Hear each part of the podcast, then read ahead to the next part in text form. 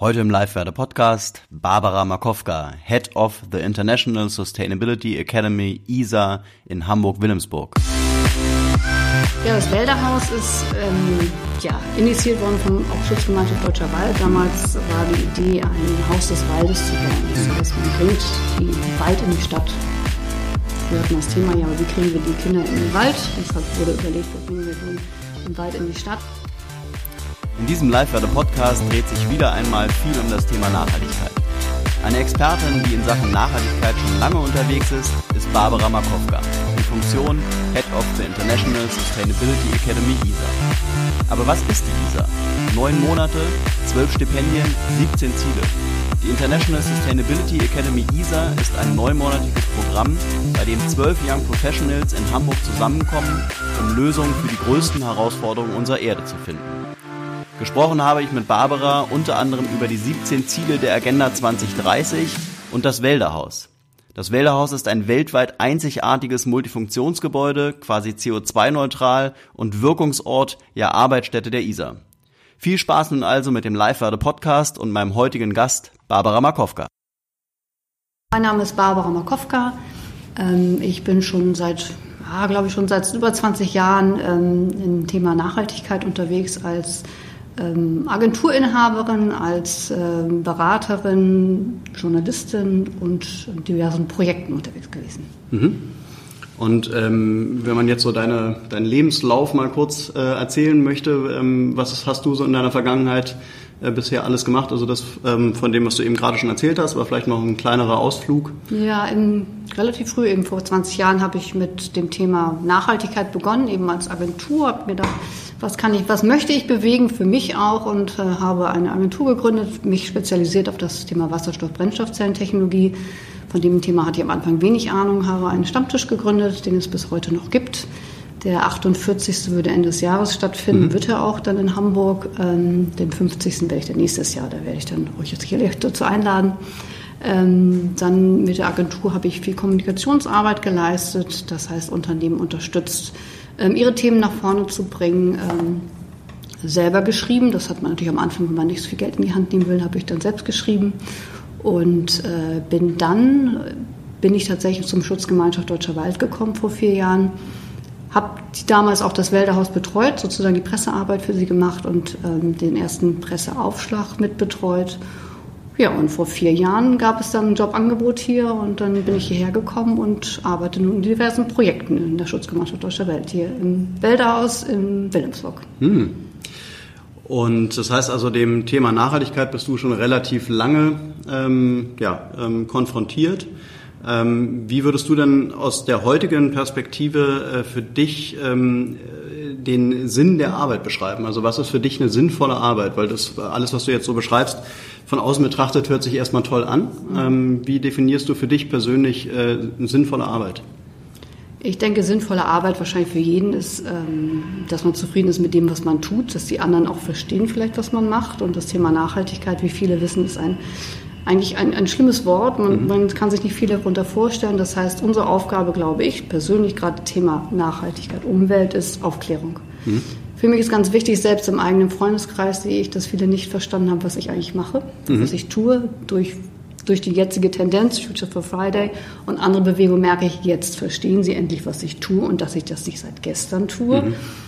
Das ist zwar traurig, dass es so ist, aber es ist ja ein Trend, der sehr bewundernswert ist. Wird ja jetzt endlich auch mit der, durch die Fridays for Future, muss man ja sagen, auch in der Politik mit aufgenommen, mit dem Umweltpapier. Ähm, aber ich bin mir sicher, es ist eben Aufklärung und wir brauchen ganz viele, die aufklären. Und so sehe ich das eigentlich auch in meinem Beruf.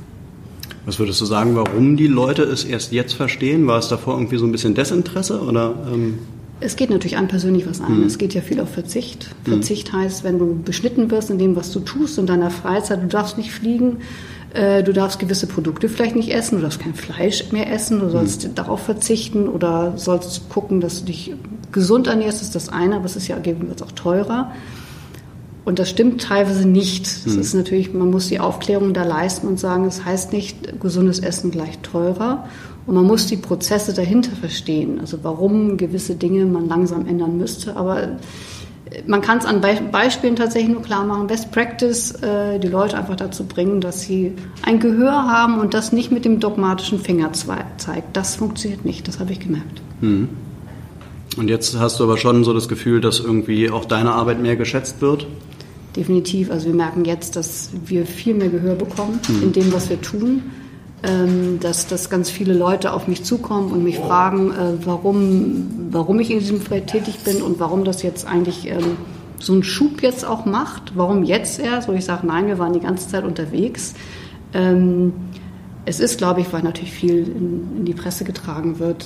Viele, viele kriegen es mit, äh, sich nach nicht nur gesund zu ernähren, sondern auch äh, vielleicht den Konsum ein bisschen einzuschränken, in dem, was man vielleicht auch trägt. Es gibt diese Tauschbörsen, mhm. allein schon mit Klamotten, mhm. ganz, ganz viel. Ich sehe es auch meinen Kindern selber, die auch sagen, ich, ich möchte jetzt auch meinen Plastikmüll trennen mhm. oder beschweren sich, wenn einer das nicht tut. Also es ist tatsächlich im Alltag angekommen. Mhm. Ähm, ich hatte es eingangs schon erwähnt, heute ähm, wurde die ISA eröffnet, ähm, die International Sustainability Academy. Ähm, erklär uns doch mal, was die ISA macht und was die ISA eigentlich ist. Ja. Die ISA, International Sustainability Academy, hast du ja gerade gesagt, ist das jüngste Projekt der Schutzgemeinschaft Deutscher Wald, ähm, die vom Bundesministerium für wirtschaftliche Entwicklung gefördert wird. Ähm, Hintergrund ist es natürlich, den globalen Austausch, Wissenstransfer zu ermöglichen. Ähm, wir haben sicherlich unsere eigenen Probleme alle, aber wir sind speziell wir in dem Thema Nachhaltigkeit wollen, dass bis 2030 die Nachhaltigkeitsziele, die 17 Sustainability Goals implementiert werden. Mhm. Das ist auch ein großer Begriff und mhm. wir haben sicherlich ähm, diese 17 Icons sehen zumindest schon mal ein bisschen charmanter aus, wenn man sich was darunter vorstellen kann. Und dahinter jedem Goal sind ja auch noch eigene kleine, ähm, noch andere Beschreibungen. Ähm, und die ISA hat sich tatsächlich vorgenommen, diese Sustainability Goals sozusagen zu implementieren und zwar auf internationaler Ebene. Mhm. Es kommen dann äh, bis zu, also jedes Jahr kommen zwölf Stipendiaten aus den Entwicklungsländern zu uns. Keine Alterseinschränkungen. Ähm, sie sind Studenten, aber auch Berufstätige. Das erweitert den Kreis. Das heißt, unsere jetzigen Stipendiaten sind zwischen 20 und 42 Jahre alt mhm. und bringen ihre eigenen Projekte mit und dürfen Sie sozusagen hier, wir unterstützen Sie, Mentoren zu finden, Unternehmen zu finden oder Universitäten, wo Sie Ihre Forschungsarbeit aufnehmen können, vertiefen können und gehen dann nach den acht Monaten einen Monat zurück ins, ins eigene Heimatland, um sie dann sozusagen dann weiterzuführen. Mhm. Und das werden wir dann wie in einer Alumni, ähm, ja, Alumni weiterführen und hoffen dadurch ein Riesennetzwerk zu gewinnen. Und das Projekt wird bis 2022 unterstützt und ich hoffe natürlich, dass es dann weitergeht. Das heißt, das Projekt hat jetzt auch keinen regionalen Fokus, sondern es ist schon international. Es ist genau, es ist international. Wir bedienen uns natürlich unserem regionalen mhm. Netzwerk. Aber wir sehen natürlich, dass alle Stipendiaten nicht unbedingt in Hamburg oder Deutschland ja. ihre Mentoren finden. Manche müssen dann ein bisschen weiter weggehen. Eine zum Beispiel äh, müssen nach Oxford gehen oder manche müssen woanders hinreisen. Aber an sich das Ziel ist sozusagen hier die äh, ähm, die Mentoren zu finden, beziehungsweise die Unternehmen, mit denen man kooperieren kann, die Stakeholders oder äh, Funding sozusagen, also die Unterstützer zu bekommen, mit unserer Hilfe, aber sie müssen natürlich selber tätig werden. Das heißt, wir gestalten mit denen das Projekt, das ist aber, was dann international weitergeführt werden muss. Mhm. Und wie stoßen die auf euch?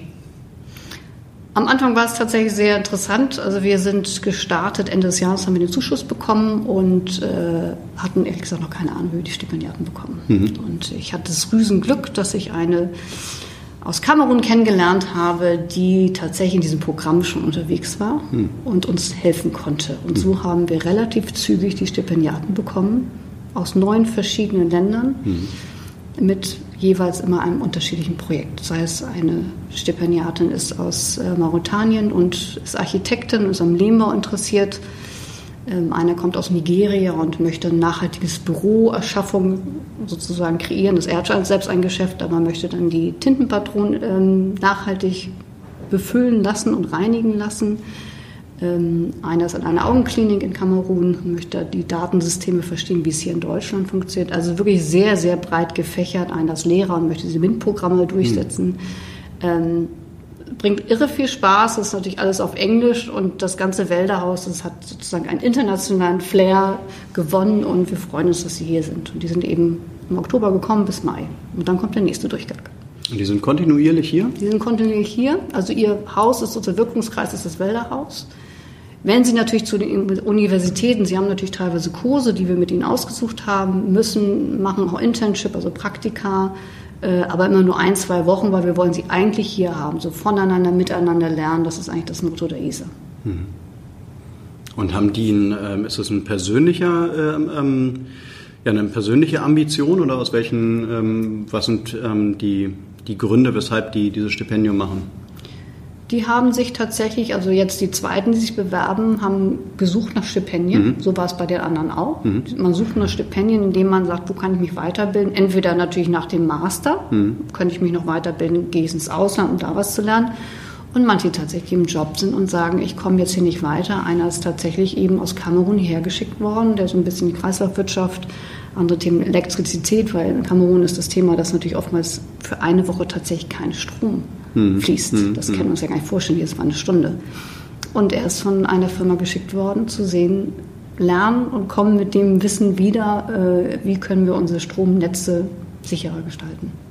Aber das ist ja schon Wahnsinn, dass ihr dann äh, im Prinzip auch so eine Reichweite aufgebaut habt, dass die Leute euch im Ausland wahrnehmen, oder? Ja, ja. Also ich glaube, da haben wir auf die richtigen Netzwerke gesetzt, ähm, dass wir da das Stipendiatenprogramm hm. platzieren konnten. Und ich hm. glaube, vielleicht haben sie auch darauf gewartet, weil bisher die ganzen DAD-Programme sind ja alle immer nur für Studenten. Hm. Und Studenten, genau, ja. Ja, das ist gut, dass man sie auch bildet, aber wir haben tatsächlich auch einen, der von der Straße kommt, hm. der, äh, der einfach aus Ghana, der sozusagen einen touristischen, der ähm, ähm, Führung macht äh, für, für Leute, die sich seine Gegend angucken möchten und damit aber seine sein, sein kleines Dorf sozusagen hat einen ein Fonds gegründet und ein Teil der Einnahmen fließt wieder zurück. Mhm. Und der kommt von der Straße und jetzt ist bei der ISA gelandet. Also das ist natürlich ein hochwertiges Projekt und wo man sehr viel Wertschätzung von den Personen zurückbekommt und man weiß, man tut was Gutes und gerade Nachhaltigkeit bedeutet ja auch,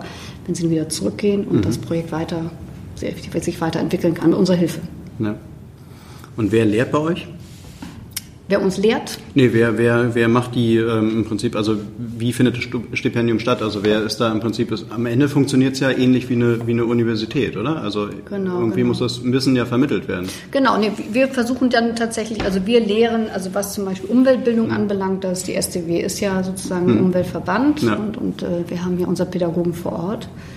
Ähm, ansonsten recherchieren wir und sind mit der HW zum Beispiel, sind wir, mhm. kooperieren wir mit der Uni Hamburg, äh, Leuphana Universität. Mhm.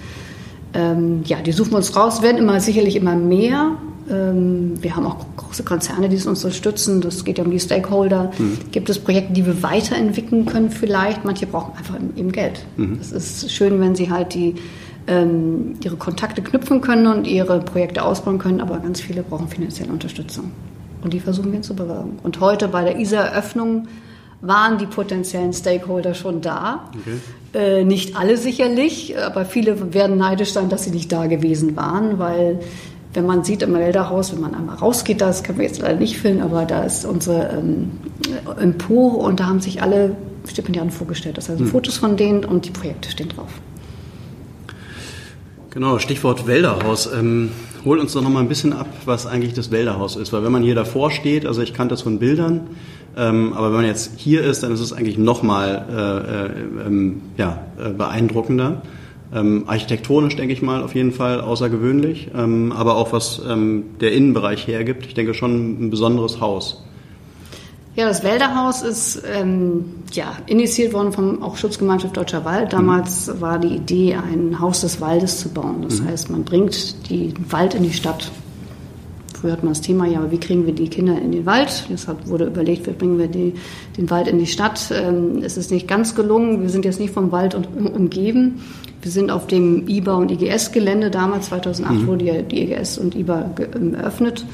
Und das ist sozusagen das Exzellenzprojekt, ist mhm. unter anderem auch das Wälderhaus. Das Wälderhaus ist vom Architektstudio Heller gebaut worden und als Vorlage hatte er im Grunde ein Stück Holz. Mhm.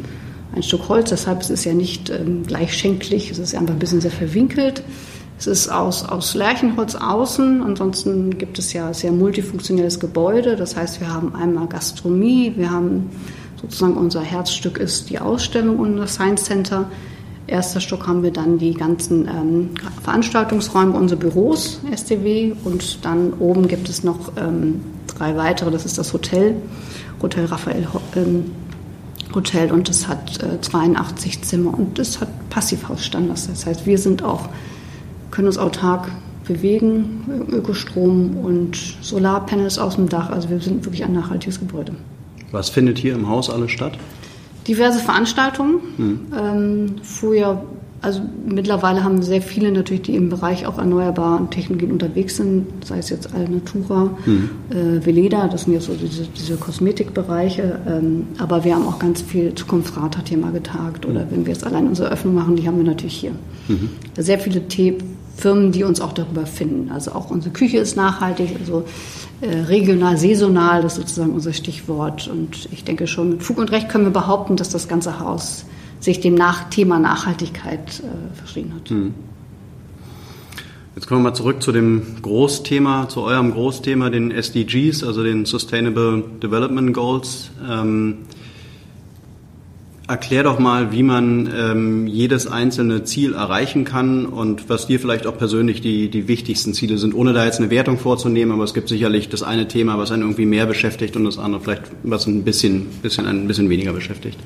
Ähm, ja, 17 Ziele machen natürlich vielen Angst und ja. es, es wird natürlich nicht jedem persönlich wenn wir sagt jetzt Armut, was vielleicht bei uns auch vorkommt, mhm. aber wenn wir es von der Akademie sprechen, ähm, ist natürlich in den, den, Entwicklungsländern natürlich arm und hat eine ganz andere Reichweite, obwohl die eben auch tagtäglich bei uns vorkommt. Also uns spreche ich jetzt eben dann in Europa oder in Deutschland ähm, spezielle Themen, also man hat natürlich das Ener sieben, das Thema Energie oder, oder zwölf ist Konsum, so viel, mit dem man sich sehr, sehr viel beschäftigt. Mhm. Also was wir jetzt natürlich jetzt extrem haben, ist natürlich auch 17 die Partnerships, die für uns jetzt wichtig im Rahmen der ISA sind ich glaube, ich bin in dem Thema 12 tatsächlich äh, nachhaltiger Konsum. Es ist viel, was einen bewegt, egal was man tut. Und mhm. da fühlt man sich, glaube ich, am ersten auch beschnitten so ein bisschen. Mhm. mhm. Dass man nicht das konsumieren kann, was man möchte, dass man nicht das tun kann, was man möchte, wenn man es so aufreißt. Aber ich glaube, 12 ist das, was mich am meisten mhm. berührt eigentlich auch. Mhm. Was würdest du sagen, wo, wo man den, den äh, größten Hebel hat als, als Konsument auch? Wo kann man am, am, am ehesten irgendwie... Äh ja, wo hat man den größten Impact? Wo kann man was ändern als, als Konsument? Ja, ich glaube, es ist das Thema tatsächlich ein bisschen Verzicht. Verzicht auf viele Dinge. Ähm, fängt an mit den kleinen Stücken, die wir tragen. Gucken, äh, dass wir nicht aus, aus China kommen, sondern dass sie aus der eigenen Produktion kommen. Vielleicht weniger kaufen. Das kann ich selbst an meinen eigenen Kindern sehen. Der Sohn, der vielleicht sagt, er braucht gar nicht so viel. Das heißt, er reduziert sich schon deshalb, weil mhm. er dann aber auch teurer tragen möchte. Die Tochter ist halt die klassische mhm. Konsumentin, die viel tragen ja. möchte und hoffentlich das im Kleiderzirkel dann wieder verkauft. Aber das sehe ich also wirklich im eigenen Leben, wie es funktioniert. Aber auch da sehe ich, dass da ein Fortschritt ist. Nicht so, dass sie weiß, dass die Mutter in dem Thema tätig ist, hm. sondern ähm, vielleicht wird man auch einfach älter und sagt, ich brauche einfach gar nicht mehr so viel. Hm. Aber es ist tatsächlich, ich glaube, das Thema Verzicht und Aufklärung, was ich am Anfang gesagt habe, ist ganz, ganz wichtig, um diese Ziele auch zu erklären. Und es ist natürlich sicherlich, es gab ja schon mal die Ziele in einer anderen Form. Diese bunten Bildchen, die haben natürlich schon, schon, sind natürlich schon faszinierend, aber viele verstehen die immer noch nicht. Ich glaube, was wichtig ist, einfach dieses Storytelling dahinter. Viele mhm. reden von Storytelling, aber ich glaube, diese Kommunikation ist ganz wichtig, um dieses Thema überhaupt zu verstehen.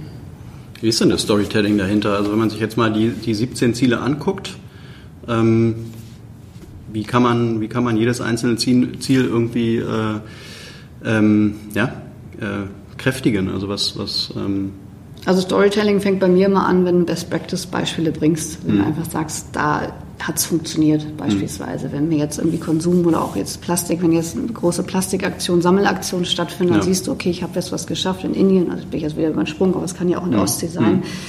Wir haben alle losgeschickt und wir haben was erschaffen.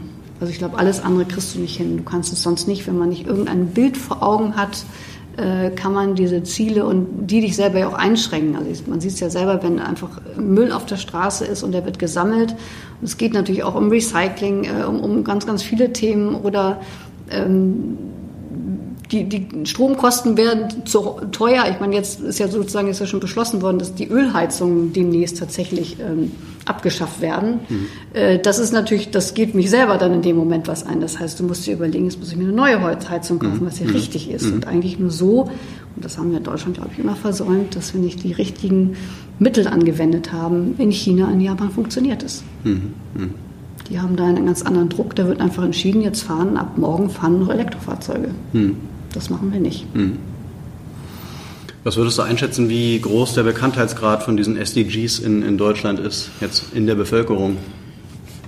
Ja, ich glaube, so viele werden sie nicht kennen, ehrlich gesagt. Mhm. Also nicht, dass ich jetzt, äh, das ist sicherlich, müssen wir uns an die eigene Nase fassen, weil wir natürlich einen Teil von dieser Aufklärungsarbeit, ja. das ist uns eigentlich zugetan worden. Äh, wir sind zwar an der Zivilgesellschaft relativ dicht dran, aber wenn die sich einfach für die Themen nicht interessieren, dann mhm. wissen sie zumindest nicht, vielleicht leben sie ja nachhaltig, aber sie wissen nicht, was die SDGs sind, also die Nachhaltigkeitsziele.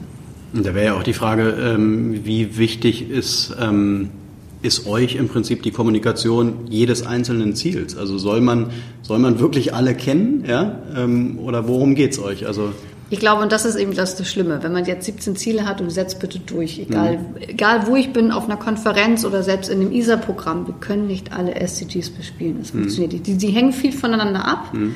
Aber ich glaube, das Große, dann läuft man, sieht man den Wald vor lauter Bäumen nicht mehr. Ich glaube, wenn jeder nur ein bisschen mithelfen könnte, ein, ein bisschen an seinem Verhalten ändern könnte, wäre mhm. das schon ein großer Schritt. Mhm.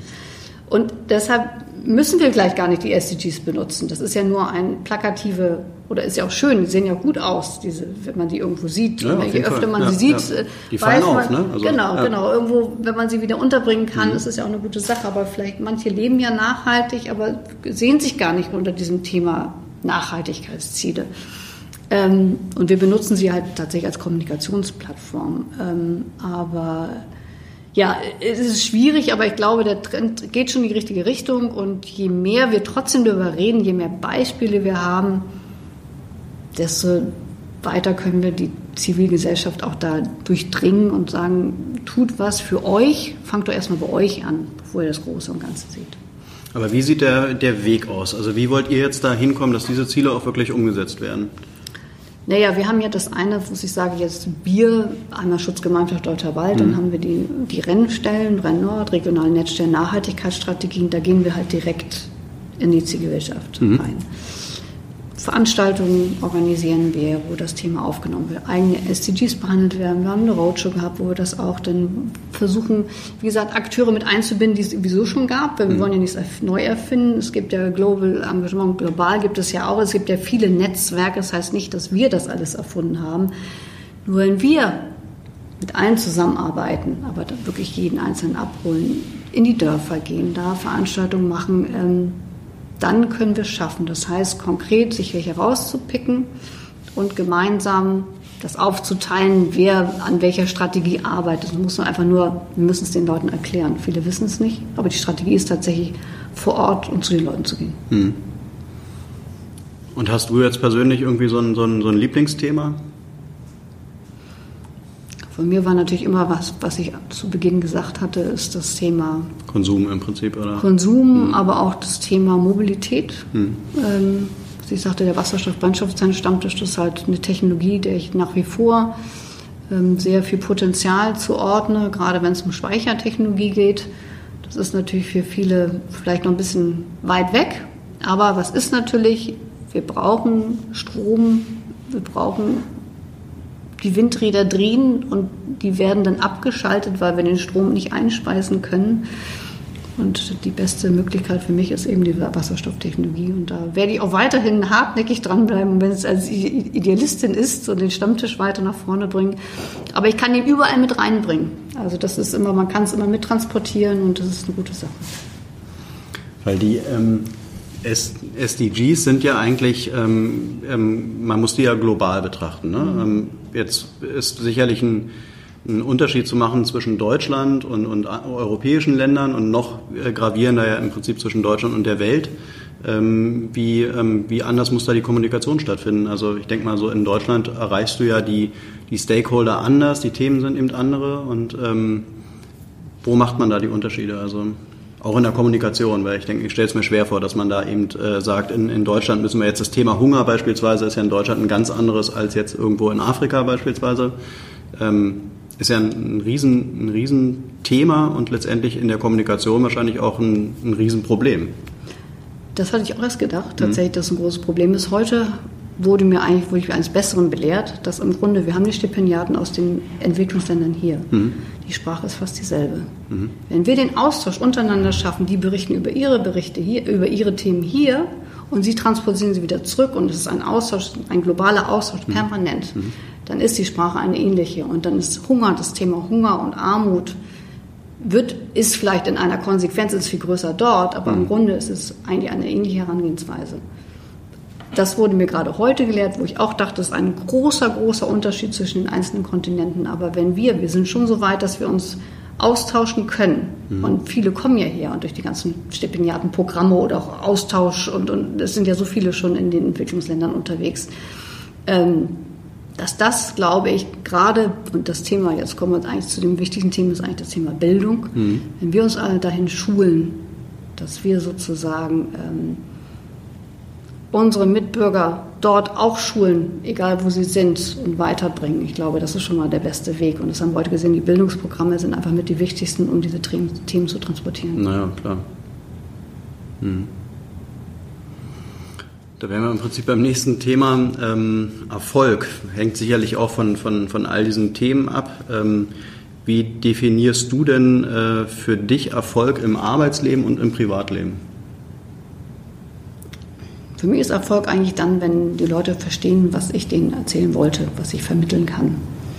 Ähm, das heißt, wenn ich ähm, erstmal oder jetzt bei der, bei der ISA ist es so, wenn ich einen Stipendiaten erfolgreich einen Mentor vermitteln kann, damit er an seinem Projekt weiter vorankommt. Und mhm. natürlich er dankbar ist, dass es weitergeht und ich letztendlich sehen kann, er hat Erfolge und geht danach mit seinem Heimatland und kann dieses Thema auch weiter voranbringen.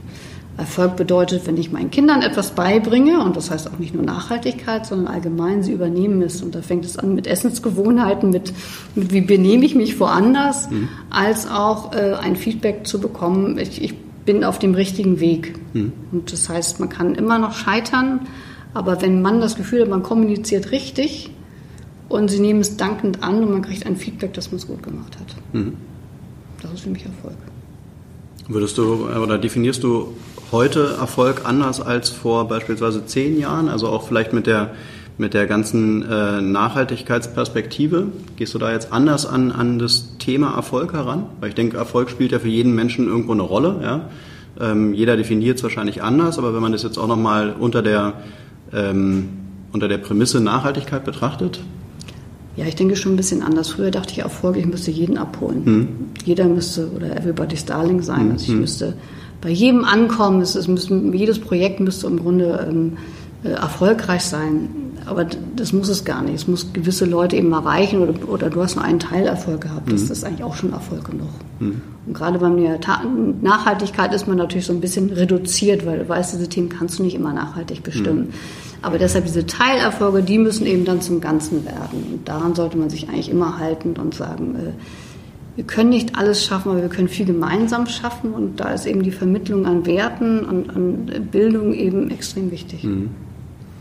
Das ist ja sicherlich auch beim Thema Nachhaltigkeit, also wir wissen es ja selber, oftmals auch eine frustrierende Sache, weil es eben so ein großes Thema ist und so ein sich hinziehendes Thema. Ähm, nichtsdestotrotz braucht man ja auch noch als Privatmensch auch irgendwo Erfolge. Ja? Wenn man die sich jetzt nur im Privatleben holt, ist es vielleicht ein bisschen wenig. Also man, man sucht ja Erfolg auch im Berufsleben.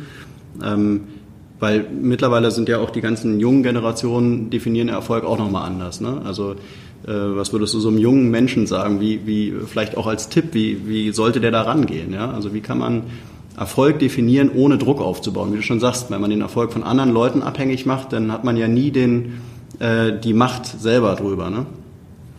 Ja, ich, ich finde es ganz interessant. Also wir haben ja auch viele junge Menschen, die wir jetzt hier eingestellt haben, wo mhm. ich denke, ich glaube, wir, wir ticken da alle ein bisschen anders. Also ähm, Erfolg ist tatsächlich dieses Zufrieden mit sich auch sein. Also mhm. das, man, man kann auch sicherlich mal Misserfolge muss man, man lernt ja auch aus Misserfolgen. Das sage ich auch jedem. Du kannst nicht gleich alles verstehen und du kannst nicht alles richtig machen und mhm. daraus muss man auch immer lernen. Mhm.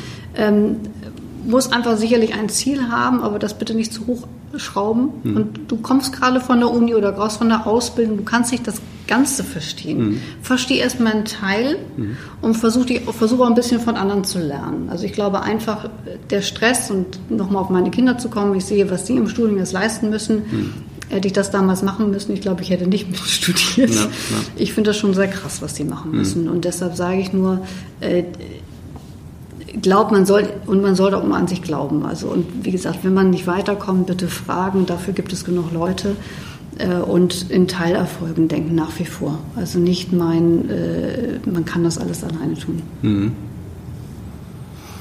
Ist letztendlich auch so ein bisschen, was, was wir immer noch vermischen oder äh, was auch ein, ja, ein, ein Großthema ist, ist natürlich die Sinnfrage. Ne? Ähm, ist das sinnvoll, was ich mache? Ist mein, ist mein Job sinnvoll? Ähm, würdest du sagen, dass dein aktueller Job für dich Sinn ergibt? Ja? Toll. Also ich kann nur sagen, und das habe ich sicherlich nicht immer gehabt, ähm, gerade jetzt mit der ISA oder auch den Leuten, man, wenn man so viel Dankbarkeit bekommt. Mhm. Also jetzt gerade heute Dankbarkeit, dass wir hier sein dürfen, mhm. Dankbarkeit, dass wir denen das Programm ermöglichen, was wir ja auch noch kreieren mit denen. Also es ist mhm. ja auch eine große Herausforderung. Ähm, das ist einfach mit das Schönste, was wir haben. Dann sage ich, das ist ein, wenn man sagt, ein sinnvoller Job. Ich mhm tue Gutes und bekomme Gutes zurück. Mhm. Und ich war bestimmt nicht immer so, man, viele sagen über finanzielle Geschichten, so, das, das spricht in dem Moment, ist einfach total egal. Es ist einfach, wenn man jemandem gegenübersteht und die sagen einfach, sie sind dankbar für das, was sie hier bekommen. Und ich bin ein Teil dessen, würde ich mhm. sagen, dann habe ich den besten Job, den ich überhaupt haben kann. Mhm. Aber es ist natürlich auch schwer, einen Job zu finden, von dem man ähm, auf der einen Seite leben kann und auf der anderen Seite auch noch irgendwie was macht, äh, wo man wirklich selber das Gefühl hat, okay, das ist jetzt, äh, damit kann ich was bewirken. Ne? Weil wie viele Jobs, äh, also kennst du viele Jobs, die, die beide Komponenten? Nein, nee. nein. Und ich weiß es ja selber, ich habe, ja. wie gesagt, davor ja jahrelang für eine, also selbst eine Agentur ja. gehabt und ich dachte, das sei immer ganz sinnvoll, was ich tue. Mhm. Fand das auch wirklich ganz toll, was ich getan habe, aber es wollte mir nicht immer jemand so viel dafür bezahlen, weil es natürlich immer ein Thema, ein Dienstleister ist. Mhm äh, und äh, da ist die Frustration natürlich irgendwann mal da. Mhm. Und wenn man dann das Glück hat, wie ich jetzt, in einem Job ausüben kann, der einem Spaß bringt und der auch noch sinnvoll ist für einen selber und man bekommt noch positives Feedback, ich, das, das ist natürlich ein Traum, ganz mhm. klar. Aber mhm. ich weiß, dass es nicht immer so sein wird. Mhm. Deshalb sage ich ja, jedem kann ich einen Tipp geben, glaubt an euch, glaubt an das, was ihr tut äh, und klar ein bisschen hartnäckig sein ähm, ist, ist nicht gleich das Ende der Welt. Nur ähm, und man macht, macht natürlich nicht nur sinnvolle Dinge, das ist auch ganz klar. Mhm. Manche Sachen muss man leider tun. Das ist halt auch so ein bisschen die Frage, ne? wie viel muss man davon abrücken, ja? Also ist man kompromissbereit und sagt, okay, so ein bisschen äh, Schrott nehme ich noch mit, ja? Ähm, für junge Menschen wahrscheinlich schwierig, ne? weil die einfach auch keine zu wenig Erfahrung haben, um irgendwie da äh, zu sagen, okay, das ist jetzt fühlt sich noch gut an. Ne? Ist ja auch so ein Gefühl, was man irgendwo entwickelt, ne? Ich glaube das und ich glaube, bei den jungen Menschen gibt es aber, ich glaube ich, zwei so ein bisschen zwei Arten Typen mhm. Menschen. Das eine sind die, die diese Work-Life-Balance mhm. haben und mhm. die anderen sind die, die richtig Karriere machen wollen. Mhm. Und das merkt man immer. Work-Life-Balance heißt tatsächlich dann durch den Stift auch, auch mal pünktlich fallen zu lassen, ja. wo man sagt, dann guck mal, wieso gehst du schon vor 16 Uhr ja. oder bist du ja. nicht um 8 gekommen? Das tun wir jetzt hier nicht so, aber ähm, so in dieser Art. Und dann gibt es die natürlich die Power. Äh, Powerfrauen und Powermänner, mhm. wo man sagt, okay, ja, wo hat, wo hat man da auch Platz wieder für Familie, Raum und so weiter. Aber ich glaube, das ist tatsächlich bei der Jugend heute ist es tatsächlich so, dass es entweder die sagen, ich will nur 30 Stunden arbeiten und für die anderen nicht. Ich möchte halt Karriere machen. Mhm. Bewerben sich bei euch beide Typen? Ich denke, wir haben eher die es gibt schon welche, die natürlich was als Karriere machen. Es ist natürlich beim, beim, beim Umweltverband Karriere mhm. machen, mhm. schon projektmäßig kannst du natürlich schon, schon immer ein Stückchen weiterkommen. Aber ich glaube schon sehr viel Überzeugung, Überzeugung fürs Thema. Und da kannst du alles finden, glaube ich. Mhm. Das kann man aber auch ausleben. Wenn man sowieso nur 30 Stunden hat, dann ist es 30 Stunden. Aber ich glaube, dieses Thema ist wahrscheinlich eher im Unternehmen, großen Unternehmen, dann könnte man das eher platzieren. Mhm. Also zu sagen, den klassischen, ich möchte nur 30 Stunden oder dann der eine eine Karriere macht, also das wirst du hier jetzt nicht so finden. Mhm. Äh, wie schaut es denn mit, mit deinen persönlichen Zielen aus und den Zielen ähm, bei euch jetzt hier im, im, ähm, ja, im Prinzip im Verein, in der, seid ihr eine NGO eigentlich? Ja, ne? Schon, ne? Genau. Ziele. Ähm, wir leben ja von Projekten. Mhm. Also selbst als Umweltverband, äh, ja, wir sind mittlerweile fast zwölf Mitarbeiter, mhm. ähm, einfach die Projekte, das die wir uns jetzt gerade umsetzen, dass das natürlich läuft sehr gut gerade mhm. und ich hoffe natürlich immer, dass wir Projektanschlüsse haben, dass wir auch die, alle Mitarbeiter hier halten können. Ähm, ja, und die ISA wäre natürlich äh, mein, mein großer Wunsch, dass sie mal irgendwann selber laufen lernen. Das heißt, jetzt haben wir ja zum Glück das Bundesministerium als, als Förderer, aber toll wäre es natürlich, wir, wir sind ja eine Bildungsstätte hier, auch, mhm. in, auch in die STW, wenn wir tatsächlich die ISA für uns gewinnen können und genug Unterstützer hätten, dass wir die weiterführen dürfen mhm. und äh, selbst autark sind. Das heißt, wenn man jetzt auch zuhört und, und Unterstützer sein könnte, ihr seid auch offen für, für neue Institutionen, Unternehmen, die euch vielleicht auch, wie, wie schaut es mit dem Thema Finanzierung aus? Also genau, also das, das Projekt jetzt ist, ist durchfinanziert vom Ministerium, aber natürlich kann man weiter gucken, wie machen wir es denn weiter? Mhm. Sind wir denn selbst dann die Forschungseinrichtung hier? Könnte, mhm. könnte das Wälderhaus sozusagen ein Teil ein, ein, ein Nachhaltigkeitskomplex werden, wo die ISA ihren Sitz hat, was sie hat, aber könnte man irgendwann auf eigene Beine stehen. Oder das Ministerium sagt, wir finden das so toll, unterstützen noch weitere sechs Jahre, wäre auch sehr komfortabel. Aber es gibt natürlich jetzt wie zum Beispiel Arubis, unterstützt uns in SDGs Workshops, die wir durchführen, hm. dann auch äh, während die Stipendiaten hier sind. Das sind so kleine Sachen, wo man natürlich dann noch mehr professionellen Input bekommen kann, hm. den wir in dem Rahmen nicht leisten können. Aber holen Sie Fachleute her, die dann auch weitere Aufklärung ähm, leisten. Und das ist natürlich ein Mehrwert für alle. Hm. Das heißt also, mit der aktuellen Finanzierung seid ihr eigentlich glücklich. Da muss jetzt. Ja, also was ja? die ISA jetzt anbelangt, ja. ist alles gut. Nur wie gesagt, das wäre natürlich klar, die drei Jahre sind wieder schnell rum. Hm. Ah, klar, klar. Und dann gibt es die neuen Projekte oder muss gucken. Ja. Hm. ja, Barbara, dann wünsche ich äh, dir und der ISA viel Glück und äh, vielen Dank für den Podcast. Ja, vielen Dank.